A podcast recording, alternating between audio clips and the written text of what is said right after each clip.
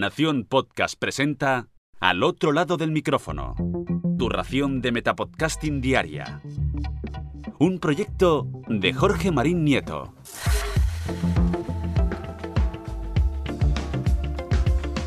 Hola, soy Carmenia y te doy la bienvenida al otro lado del micrófono. Hace un par de días Jorge me pasó la noticia de que el Museo Thyssen-Bornemisza de Madrid iba a lanzar un podcast. Y por supuesto, me tiré como una loca a leer el artículo de la revista Traveler de Condé Nast que me envió mi compañero. Siendo este mi museo favorito de España, Pido mil disculpas al Museo del Prado por ponerlo por delante en mi lista personal. No puedo dejar pasar a esta noticia y recomendarte encarecidamente este podcast.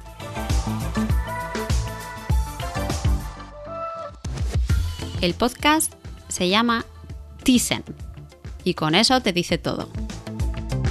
Eduardo Pascual es el presentador y conductor de las entrevistas y este podcast ha nacido como un espacio para adentrarnos en los diferentes departamentos del museo y así conocer más las particularidades de este sitio, el trabajo que realizan todos los integrantes del equipo y algunas curiosidades. Es de periodicidad mensual y puedes escucharlo en Spotify, Evox o en otros podcatchers. He escuchado el primer capítulo, el único hasta la fecha, en el que Eduardo entrevista a los dos directores del museo.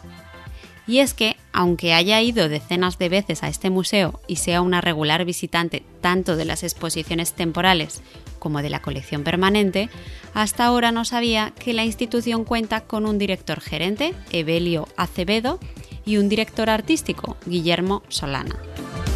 En este episodio ambos directores nos cuentan, con un ritmo muy pausado, eso sí, las labores de su oficio, sus experiencias laborales previas, uno proveniente del mundo financiero y el otro del mundo académico, y cuál es la visión conjunta que tienen y hacia dónde se encaminan los objetivos del museo en las tareas de divulgación, conservación y la responsabilidad social con la comunidad.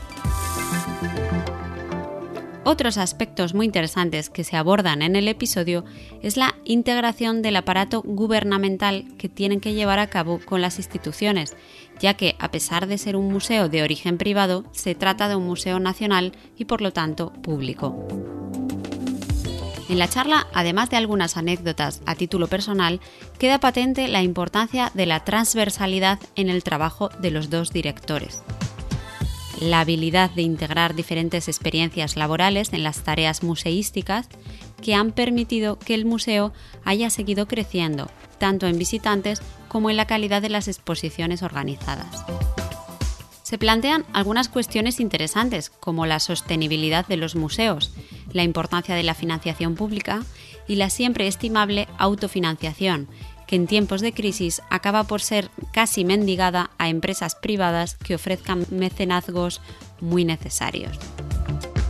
Entre los dos directores nos cuentan un montón de aspectos interesantes, como las labores sociales en eventos, de cooperación internacional, la atención a visitantes VIP de otros países, la cesión o préstamo de obras para exposiciones temporales y otros detalles que son una delicia.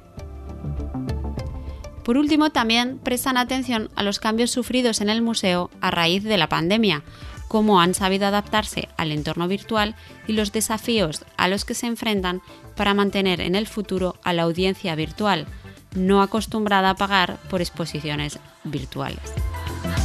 Y es precisamente por todo este tipo de detalles por lo que te recomiendo el podcast porque podrás descubrir una cantidad de información sorprendente y relevante que te permitirá acercarte un poquito más a la profesión y el bagaje profesional y personal de los restauradores, conservadores, educadores, artistas y colaboradores de la Pinacoteca.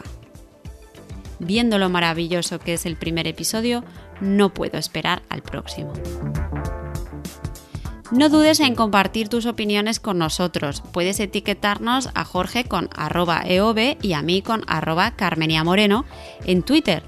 Y puedes contarnos si te ha gustado o no el podcast que te propongo hoy. Y con esto me despido y vuelvo a este sitio donde estás tú ahora, al otro lado del micrófono.